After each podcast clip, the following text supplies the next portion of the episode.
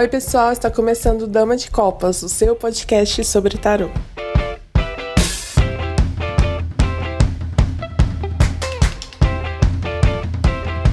Oi, pessoal, estamos aqui mais um episódio do Dama de Copas. Eu sou a Thaís Camargo. Eu sou o Manuel J. Santos. Eu sou o Júlio Soares. E eu sou a Kelma Maziero.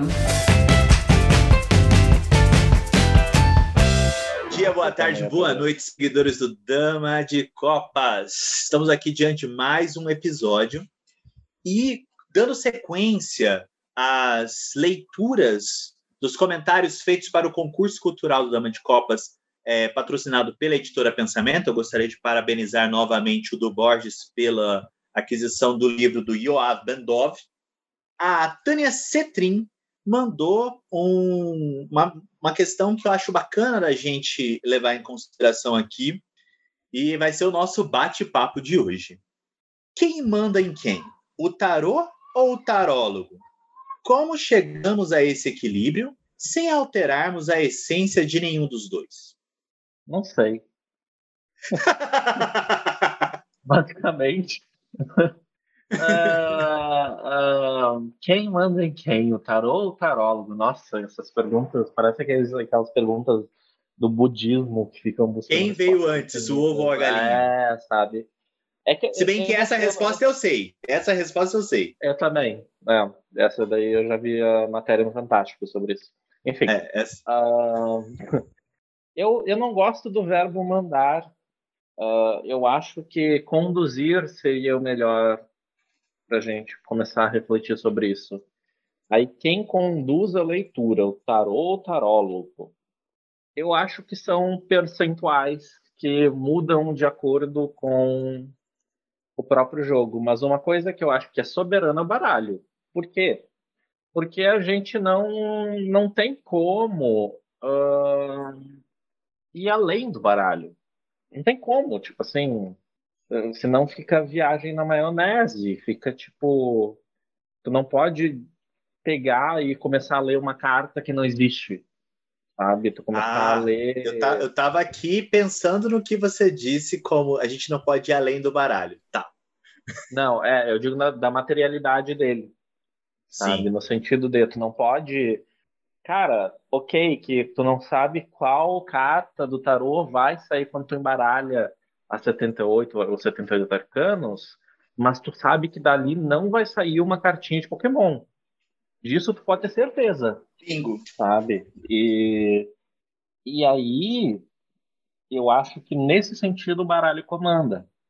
Mas eu acho que a gente tem o comando no sentido de a gente pode escolher de que forma a gente vai dispor as cartas, de que forma a gente vai ler determinada situação, Inclusive, o fato de, né, se eu ler completamente errado, isso também é um comando meu, no sentido, se eu quiser ver a torre como a melhor carta do baralho e a imperatriz como a pior, isso também é uma coisa no qual eu estaria comandando, que o baralho Mas não tem que calar minha boca.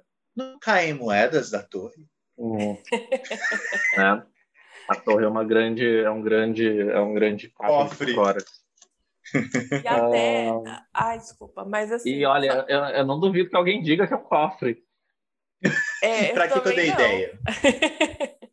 pra que, que eu dei ideia? Até a questão também de próprio comando, até do que eu respondo, do que eu não respondo, né? Isso também é, é um comando do próprio tarólogo. Sim, sabe? A gente tem. Isso, claro, né? Partindo do princípio de que a gente esteja falando somente de pessoas que leem com uma certa consciência da própria leitura, ou seja, que estão pensando sobre qual, sobre toda a palavra que estão usando, porque, né? Não sei, estou pensativo. Eu também, num primeiro momento, fiquei pensando na, na pergunta, porque eu não tinha certeza se eu tinha entendido o que ela queria dizer, né? Exatamente. Mas então eu vou responder em cima do que eu entendi, tá? E se eu entendi. Mas acho que eu consegui dar conta aí do recado. Na minha, e aí é minha opinião mesmo, né? É, na minha opinião, a gente trabalha a partir de uma ferramenta, né? É, a gente não tira as respostas da cachola. Não é a pessoa chegar para mim perguntar o que eu penso a respeito de determinada coisa. Não é a pessoa chegar para mim e perguntar o que assopraram no meu ouvido para eu dizer, nem o que assopraram no meu ouvido para eu escrever. A gente está partindo do ponto de vista que eu estou consciente, certo? Não estou em estado alterado de consciência, não estou fazendo, é, não estou é, experimentando uma experiência mística, nada do gênero. Eu estou ali, consciente, com a minha ferramenta que eu estudo na minha frente, à mão. Então, partindo desse princípio, eu interpreto o oráculo. Porém, né, o oráculo é uma forma de dizer, porque tarô não nasceu como oráculo, né? Mas se tornou um oráculo. Então, assim, eu interpreto esse oráculo, mas sem o oráculo eu não teria o que interpretar.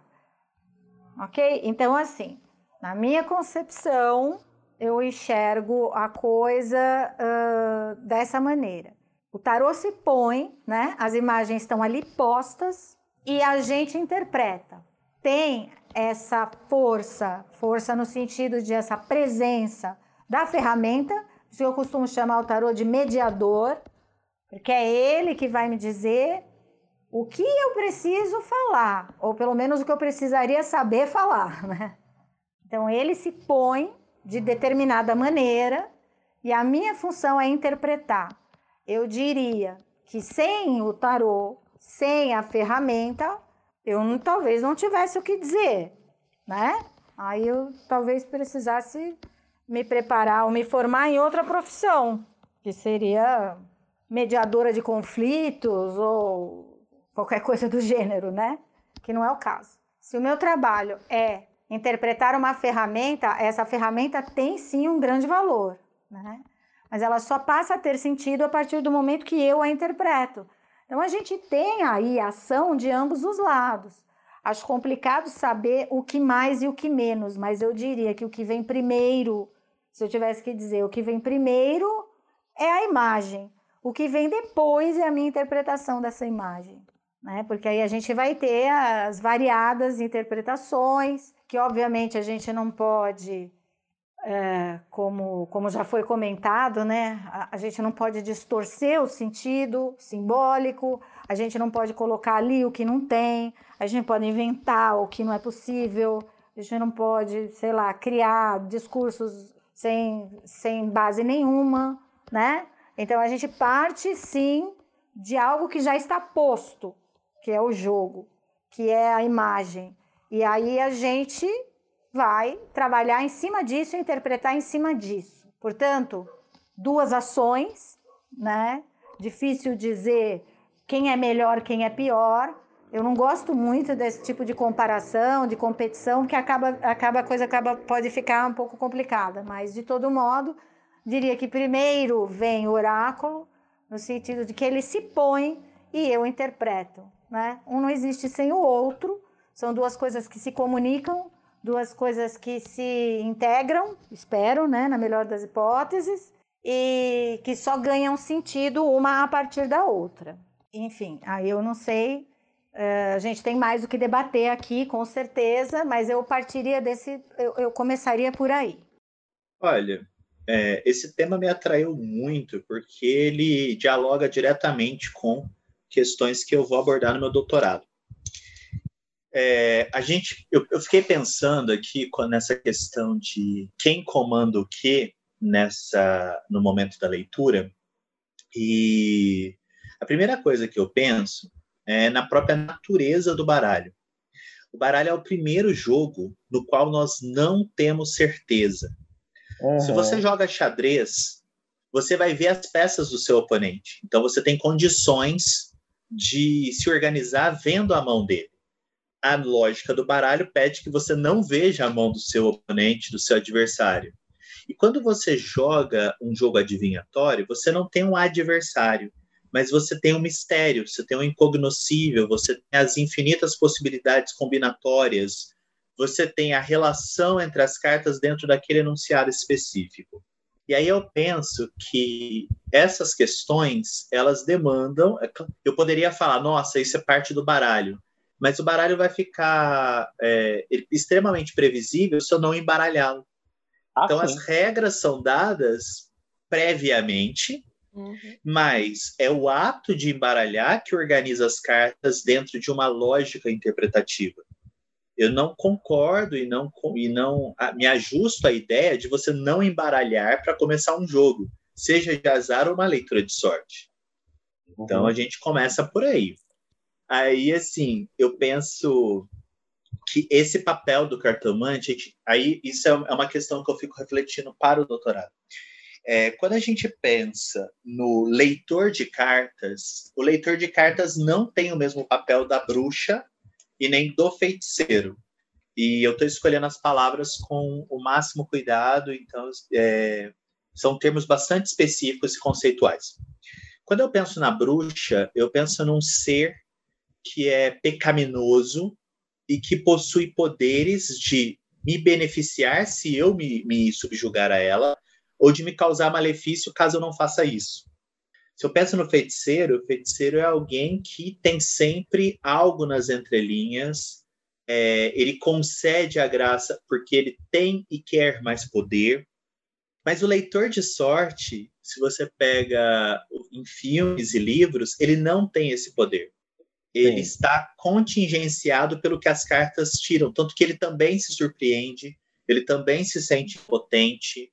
É, e é curioso, né, que no filme a gente conta nas, nas mãos quantas vezes sai uma carta como hierofante, porque morte, enforcado, torre, Nossa. você vai ver em tudo diabo. quanto é filme. Diabo, você vai ver em tudo quanto é filme. Então existe esse momento em que o cartomante, no caso, o leitor de sorte no cinema ou na literatura, ele se torna impotente. E esse lugar, o bruxo, a bruxa, o feiticeiro, a feiticeira não ocupa. Não existe uhum. a impotência. Ou ele é o vilão que será vencido de forma completa, ou ele é, é um, um, auxílio na jornada que será esquecido quando o processo continuar. Uhum. Mas ele não chega a um momento sem poder.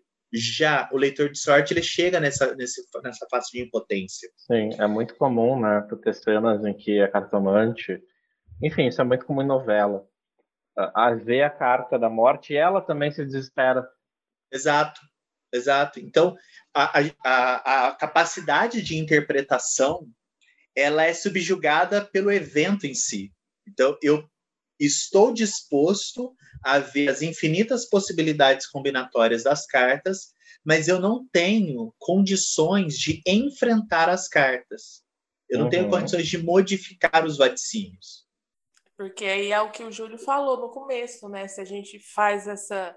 Ah, isso é uma morte, vamos falar que é uma transformação, que você vai vencer todas as suas dificuldades. A gente não está partindo do ponto da, do que o baralho oferece, né? E sim daquilo que eu quero que o baralho esteja oferecendo. Então, aí que está o perigo, né? Então a gente tem sim. que entender que é bem essa questão do percentual que o Júlio falou. Tem o percentual que o baralho que é, condiciona, encaminha, né, traz para a gente, comanda a leitura, né? E um ponto que a gente comanda. Mas aí é aquela questão é a gente saber se esse nosso comando está sendo superior ou às vezes até negacionista no sentido do que as cartas me trazem Sim. ou não, ou aquilo está é. realmente contribuindo para a leitura, né, para que aquela leitura realmente seja uma leitura assertiva, né, seja uma leitura correta dentro daquele, daquele, daqueles limites e que o baralho me oferece, né? Porque a gente tem que lembrar que tarô é uma técnica. Então, sendo técnica, ela tem seus limites, tem suas possibilidades, tem o que eu posso e o que eu não posso fazer. Então, em certo ponto, a gente não tem controle total, né? Não é a gente que comanda a leitura como um todo. Sim. Né?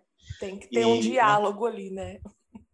E uma coisa que o Júlio falou também, que você acabou de pontuar também, Thaís, é pensar nos limites do tarô. E aqui eu estou pensando em limites materiais mesmo. Existem uma série de profissionais, em especial artistas, que se dispõem a colocar mais cartas nos arquivos maiores. Nossa, carta mais. Uh, e a minha discussão, assim, eu, eu falo isso para qualquer cartomancia, não é só em relação ao tarô, a minha postura é sempre a mesma. Se eu não dou conta de jogar o joguinho, eu crio um jogo novo, mas não invento, não, é, não invento moda com jogo antigo. O que, que eu tenho? Eu tenho 22 arcanos maiores. Esses 22 arcanos maiores já foram dissecados a exaustão por séculos, é, desenvolvendo, foram desenvolvidas para eles perspectivas de análise, inclusive ligadas a regiões do planeta. E daí eu falo, eu não consegui alcançar um determinado significado, então eu vou adicionar uma carta. É. É, em alguns casos, como é o caso do esquilo feliz, eu acho uma besteira sem tamanho, porque o esquilo feliz foi uma Nossa, criação dos Simpsons. Feliz. Uhum. Foi uma criação dos Simpsons que foi adotada por alguns cartomantes. E aí eu fico pensando, meu amigo, meu amigo, qual é a lógica de eu colocar Simpsons na minha mesa? Não sei, não sei, né? Às vezes a pessoa. Não sei, não sei. Mas existem também casos, como é o, o tarô do Zen do Osho, da Madeva Padma, que ele coloca a carta do mestre. E nessa carta ela representa o Osho. E na carta do Hierofante tem a não materialidade, que é uma carta preta. Uhum. E se eu descrevo o Osho com todas as suas qualidades luminares e sombrias, eu tô tão perto do Hierofante que eu não sei se eu tô falando uhum. do Osho ou se eu tô falando do Hierofante. Uhum. Então, para que uma carta extra? Por que, que eu não sou capaz de aprofundar o que eu já conheço e por isso eu tenho que ralear aquilo que eu não conheço? Sim, exato. Aquele tarô não dá, gente. E aí você falou da questão do baralho, né? E aqui eu falo do tarólogo. É a questão de acrescentar mais cartas em um método que já é fechado, já é uma estrutura. Nossa, mais baralho no mesmo jogo. Sim. Que é igual que assim, ah, eu vou abrir uma cruz celta, não entendi, eu abro mais três cartas para casa 10. Uhum. Sabe? Então, é, é, eu acho que é o mesmo ponto que o Manu falou, né, a respeito do próprio baralho, só que aqui nessa perspectiva do tarólogo. Então, assim, Gente, a gente está lidando com um método é, que foi criado e que funciona, né? Porque todo mundo utiliza, é um método tradicional, dei o exemplo da Cruz Celta. Então, por que eu tenho que adicionar mais cartas para complementar ou para. É, eles usam muito a palavra clarificar, né? Então, Aham. Então... Clarificar quem, gente? É. Clarificar é. o que a gente usa para manteiga quando vai fazer doce. Gente, é. Clarificar o quê? Então eu Nossa. penso assim, gente, se a gente não está conseguindo compreender o que 10 cartas estão me falando dentro de um método, o problema não é. vai ser resolvido adicionando mais cartas ali. Né? Então, Exato. Então, é, é bem justamente nessa questão dos limites. Se eu me disponho a utilizar um método, eu tenho que seguir o método à risca. Se eu né, tiro de uma forma diferente, muda aquele método, ele já não é aquele método mais. Então... Isso. É, olha, o que você está me falando, Thaís, que você está trazendo aqui para gente, dialoga muito com a fala do Jefferson José Moebus Retondar, em Teoria do Jogo, oh. a dimensão lúdica da existência humana. Porque ele coloca a diferença entre jogo e esporte. A ideia do jogo é uh, ser lúdico, ser agradável para os participantes.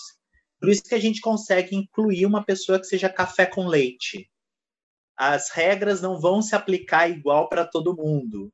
É, se eu tenho um time, de, a gente está jogando futebol na rua, se eu tenho um time que tem dois craques, ele pode ter duas pessoas a menos que está equilibrado. Então, no jogo, a gente consegue fazer essas adaptações para que todo mundo se divirta. Já o esporte, ele tem regras rígidas porque a manutenção se dá num nível sério profissional. Então eu não posso ter é, no mesmo time, se no time eu tenho, sei lá, Neymar, Cristiano Ronaldo, Messi, não tem problema, vão ter 11 jogadores de um lado e 11 do outro. Eu não estou qualificando esses jogadores previamente, eu tenho regras rígidas e fixas que vão fazer a manutenção do, do esporte, porque ele é profissional. E aí, fazendo essa transferência para o tarô, eu penso que o que você disse, é, se a pessoa está jogando para si mesma e ela está querendo bagunçar o coreto inteiro, tudo bem, vai testando, vai quebrando a cara, tudo começa quebrando a cara, depois é que a gente pega o jeito. O problema está em você divulgar isso como uma prática profissional. É... Porque aí você diz que é possível quebrar as regras no meio do jogo e tá tudo bem. Exato. E aí esse é um exemplo, né, do que a gente fala que quando o tarólogo tem esse comando, né, assim, entre aspas, e utiliza isso de uma forma que às vezes, né, pode ser um tiro no pé. Então, uhum. é a gente tentar equilibrar um pouco esses lados. Então, assim, eu estou trabalhando com uma ferramenta, o que que essa ferramenta me dispõe? Né? O que que dentro do uso dela eu posso fazer que seja de acordo com o que ela me traz, né? As possibilidades e os limites dela. Se eu utilizo a minha autonomia para modificar aquilo ou fugir dessas regras, uh, aí pode ser que não seja tão bacana assim, né? Eu vejo assim, eu, eu penso dessa maneira, né? Não estou criticando quem faça. Mas... Não, principalmente porque a gente precisa que isso se torne um método. Então, assim, é, ok, você fez uma vez, deu certo, que bom, que sorte. Né? Agora, a partir da segunda, da terceira vez é que a gente começa a pensar: opa, aqui existe algo de verdade. É aquela coisa que a gente falava quando jogava videogame na, na locadora. A primeira vez que a gente zera um jogo é sorte, para não falar a palavra feia. Agora, quando a gente zera a segunda ou a terceira, opa, agora sim eu sei o que eu estou fazendo. Sim. É justamente isso. E eu acho que aí dentro dessa questão de quem comanda, né, se é tarô, tarólogo, a gente até pode entrar nesse ponto também da própria intuição, né? É como Sim. sendo algo, algo do tarólogo e não do tarô em si. E, é... e aí entra naquele ponto, até que ponto a minha intuição, né? Eu, como tarólogo, fazendo uso dessa intuição, posso é, me colocar é, acima do que as cartas me oferecem, né? Do que da mensagem ou da situação que está expresso ali no jogo. E aí também há outro ponto, né? Que volta nessa questão dos limites das possibilidades, porque eu acredito que se a gente está se dispõe uh, a jogar tarô, né? A gente está jogando tarô. E, e aí sai uma carta e a minha intuição fala o contrário. Eu falo da minha intuição. É aí é complicado, porque a gente também está fugindo dessas. É, o Manu falou de esporte, né? Então vou utilizar o nome regras, né? A gente está fugindo dentro das regras. Então é como se o tarô me falasse não, e eu falo para o cliente, não é sim, porque eu penso que sim, minha intuição diz que sim. Mas e aí, você está fazendo qual trabalho? Trabalho de tarólogo, né? Ou um trabalho de vidente, ou que seja, né? Então, para isso você não precisaria de tarô, né? Eu costumo falar isso. É, e aí eu acho que a gente pode considerar também uma questão que é inegável, né? Ainda que ainda, por incrível que pareça, ainda tem muita gente que reluta com isso e jura que o tarô veio do Egito. Na realidade, a gente tem que considerar uma questão muito importante aí nessa história toda, que é a prática oracular em si, né?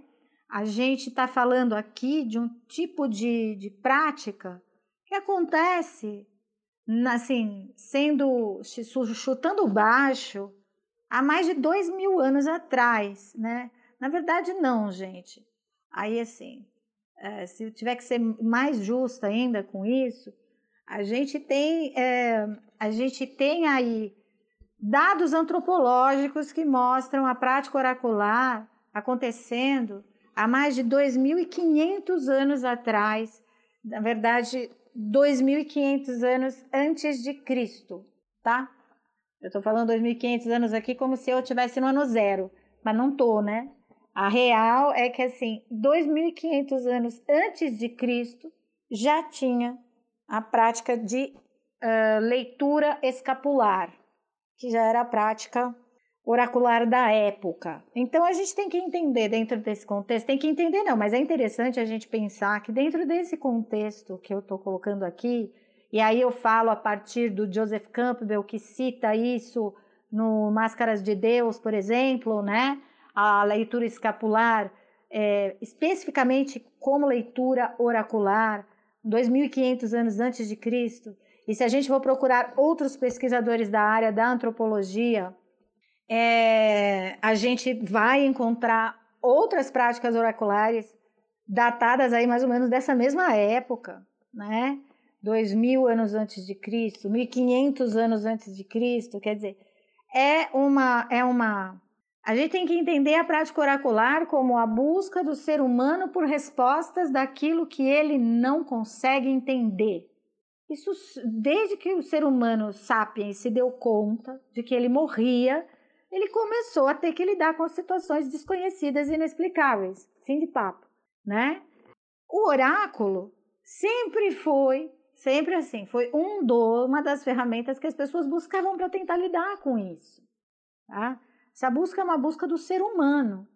Então, se a gente olhar o oráculo a partir desse entendimento, que é a busca da pessoa, é, do ser humano por respostas da, de questões que ela nem sempre consegue entender, que ela não controla e que ela gostaria de pelo menos vislumbrar algum tipo de, de esclarecimento, a gente entende que o oráculo, o oráculo em si tem um valor, seja ele qual for, seja leitura escapular, seja é, aquela a prática de ler, ler passagem de cometas, que isso depois foi inclusive muito desenvolvido aí pela astronomia, diga-se de passagem, né?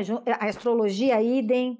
É, a gente tem a leitura da borra de café, essa um pouco mais recente, mas dentro do mesmo dentro do mesmo segmento que é o quê?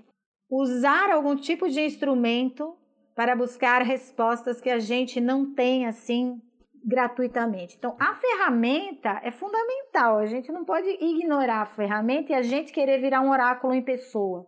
Isso seria de uma prepotência absurda e de um, um pouco de falta de informação mesmo, né? Nada contra quem é, é, quem usa intuição, vidência, não é aqui não é esse o ponto. A questão é a prática oracular existe de muito mais tempo do que a gente imagina, porque reflete a busca do ser humano por respostas daquilo que ele não controla, tá? Então a ferramenta, seja osso, seja dado, seja pedrinha, seja voo dos pássaros no céu, seja lá o que for, a ferramenta utilizada para buscar essas respostas tem uma é fundamental, tem uma finalidade que seria justamente a finalidade de não estar só em mim, mas fora de mim essa resposta, tá? E isso eu acho importante para a gente entender que existe é, é aquilo que eu tinha falado antes, tem essa relação, a relação da ferramenta comigo e minha com a ferramenta, né? E o que essa, o que essa ferramenta vai me dizer e o que eu consigo interpretar a partir dela, porque eu posso não conseguir também, a gente bem sabe disso. Né? E, e, e, a partir desse entendimento a gente começa a, a, também perceber que o oráculo, a prática oracular, a prática da leitura divinatória, que eu acho, eu prefiro esse nome, divinação, sem querer problematizar, mas eu prefiro de fato esse nome, por isso uso mais. A prática divinatória é uma prática que envolve um instrumento é, grande parte das vezes e, e algum intérprete especializado naquela ferramenta. Por isso que eu acho que essas duas coisas não, se, não são capazes assim de existirem totalmente soltas, porque não é a função, né? Não é a finalidade, não é não é assim que a prática acontece. Essa essa perspectiva é muito datada, né? Gente, eu lembro na entrevista com o Ney Naif que ele falou para pegar o livro do Papos e colocar na biblioteca, mas não nos, nos cursos, né? Para a gente uhum. fazer uma leitura histórica, mas não crítica em termos de aplicação. E eu estou aqui pegando uma citação do Carlos Godo. Carlos Godo é o autor do livro é. Tarot de Marseille. Clássico. É um clássico, é um dos baralhos mais acessíveis da década de 90. Difícil um tarólogo daquela época não ter esse livro e esse baralho. E ele coloca três níveis de leitura: o nível físico, o nível mental e o nível espiritual. O nível físico corresponde a uma interpretação literal das cartas, sem grandes preocupações intuitivas, que vai pela questão gráfica. Aí ele coloca que isso é superficial. O nível mental, ele já começa a, a pensar na intuição Ai, desculpa, e experiências estéticos sensoriais. Piora. Aí chega no nível espiritual. Esse eu vou eh, ler mais um pedacinho. O terceiro e mais profundo nível, o espiritual, só faz sentido para aqueles que já se voltaram para o caráter eterno do ser, aqueles para quem o mundo material, com todas as suas atrações, já não exerce influência, ou, pelo menos, não mais ocupa o lugar de destaque na escala de valores. Essas pessoas, tendo já transcendido suas limitações materiais, preocupam-se com a sua parte mortal passando a ter e ser um canal aberto aos planos superiores. Em tal situação, o estudioso do tarot tem sua intuição extremamente aguçada, estando em condições de estabelecer suas próprias normas de conduta e de decidir sobre quais aspectos de sua vida deve interferir para obter maior crescimento espiritual e energético. Rompeu o ego, libertou o eu. Bah. é, olha. Ai, Percebe que a gente é tá falando índigo. criança cristal. É, o problema aqui é que a gente tem sim uma tradição. É, é triste a gente pensar que é, 20, 30, 40 anos depois dessa literatura ter chegado ao seu auge, a gente ainda tem essas revisões que não são críticas é, que é justamente pensar que quanto mais você joga tarô, mais separado você fica da mortalidade. Vamos cara, virar seres eternos. Cara, que chato isso. Que chato, porque a graça está em você estar tá tão próximo da vida que você vê a, a, o baralho na tua vida e não Exato. o contrário. Exato. Cada vez você vê menos o baralho na tua história, qual é a lógica? Não, e, e, se a gente parte desse ponto, né, é, a gente vê como que uh, isso não faz lógica nenhuma, como diz o Nu, porque como que a gente vai fazer uma leitura de tarô falando da própria vida se a gente está distante dela, sabe? Sim. Não faz sentido algum. Então, ai, gente, eu não sei nem o que falar dessa visão, porque assim, falar que estudo é, material, né, questão de estudar, de ler, de, de praticar, é, é uma coisa superficial, a gente tem um, um grande problema, né? Exato. Porque é superficial, mas tá, então pega lá e faz. Vamos ver se é superficial mesmo, se é fácil assim mesmo, se isso não contribui em nada. É, a gente não pode confundir uma sessão de aconselhamento com uma sessão de adivinhação. É, o momento da adivinhação é, é completamente alheio ao controle do cartomante, do consulente, do próprio baralho. É um momento no qual, é, como a gente vê é, na prática, é, a carta mais inesperada sai numa posição e na hora que você vira ela faz todo sentido. Uhum. Você está lendo e você já tem uma intuição de que a próxima carta é a tal e ela sai uhum. porque faz sentido com a narrativa. Mas não tem como eu chegar para você e falar, olha, é, então, tô jogando para você, Thaís. Então, olha, eu olho para tua cara assim e falo, ah, vai sair uma imperatriz na 1, vai sair uma carruagem na 7, vai sair um sol na 10 e o restante a gente negocia. Isso não tem cabimento. Agora, quando eu estou aconselhando, eu posso olhar para você e falar: olha, eu vejo que você é uma pessoa amorosa, eu vejo que seus projetos tendem ao sucesso, eu vejo que a sua carreira vai ser brilhante. Eu estou falando de Imperatriz na 1, eu estou falando de Carruagem na 5, eu estou falando de Sol na 10, mas eu não estou lançando mão de cartas para isso. Eu tenho que ter esse lugar de saber que a adivinhação não está no meu controle é, eu acho que a, a questão que é que eu acho assim mais fantástica nessa questão do comando, né, do tarô ali dentro da consulta é justamente de trazer cartas que para gente aqui, né, assim, mero olhar, né, de mortais aqui que não transcenderam ainda, é, né? É, a gente às vezes não faz a menor ideia do que possa sair, mas que dentro daquela narrativa do jogo faz total sentido depois. Então, para mim, é aquela coisa: o tarô ele vai mostrar o que realmente importa, o que realmente está acontecendo, o que realmente o consulente precisa ouvir, e não aquilo que eu acho que precisa quando eu faço esse aconselhamento. Exato. Nossa, frequentemente acontece, né? É muito comum a pessoa tá te contando uma história, tá te fazendo uma pergunta e na tua cabeça tu já pensa assim, ih, vai ser X. E vai uma coisa. É muito comum isso de, tipo, às vezes tá ouvindo a história de relacionamento, aí tu. Ih, vai dar merda, vai dar merda, isso é merda escrita. E sai lá Imperatriz, tapa, sol, e aí tu fala, ó, oh, vocês vão casar e ter três filhos, sabe? Vai ser ótimo. E aí, tipo assim, porra, sabe? E, e o tamanho da frustração? Porque essa frustração separa os homens dos meninos. Sim. É o momento em que você acha que você conhece a narrativa e o baralho simplesmente. Fala, você não sabe nada, moleque. Toma. Toma um pouquinho de arroz com feijão, hein? e é, eu acho que e, e, essa questão até entra numa fala do Yubi, né, na entrevista que ele fez, que, que ele fala assim, que é nessas Ei, horas Yubi. Que a gente vê que realmente o tarô, é, ele falou assim, né, que realmente o tarô é a moral. Que no sentido a gente fala assim, se fosse eu falando no momento de um jogo de um relacionamento conturbado, né, aquela coisa da vontade de falar, minha filha, larga esse homem, chuta o pé, mete o pé na bunda dele né? E segue sua vida. E o tarô fala assim: não, continua que vai ser lindo.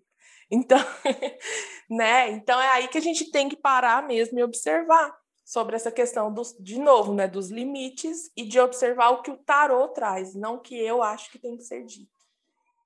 E sabe que você falando isso, você me trouxe uma coisa que eu conversei com um cavaleiro quando eu estava é, estudando o Lenormand. Eu, assim, né? O Lenormand é o tipo de coisa que eu faço em espiral cada época eu invento uma moda diferente para estudar as cartas por um outro jeito.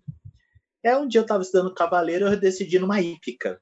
E aí eu fui ver como que era um cavaleiro montando, como que era a relação entre o animal e o homem. E aí eu aprendi sobre os, mais sobre os quatro cavaleiros do tarô e o cavaleiro do Lenormand em três horas numa hípica do que lendo todos os livros que eu li. Aí eu, que eu, aí eu cheguei pro rapaz e perguntei. Ele falou para mim assim: é, cavaleiro velho, cavalo novo. Cavaleiro novo, cavalo velho. Por que isso?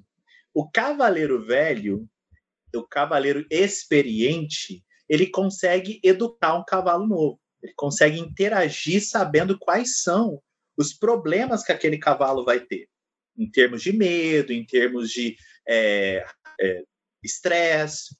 Já o cavalo velho, já treinado, ele vai conseguir educar o cavaleiro novo porque ele vai obedecer as regras dentro de um certo costume. E aí eu penso nisso em relação ao tarô. Tipo, se você é novo, você vai usar um sistema clássico, porque tem muita coisa para você usar. Agora, se você é experiente, experimentado, já, já fez muita coisa, aí você pega um sistema novo e você não vai ter problemas porque você já tem toda a base, inclusive para saber quais são os problemas daquele sistema. Então, eu acho que, tentando responder a questão aqui do nosso episódio, é, a gente tem, para além do tarô, para além do tarólogo, a gente tem o sistema. Uhum. É o uhum. sistema que vai dar coerência para a relação entre o cartomante e o baralho.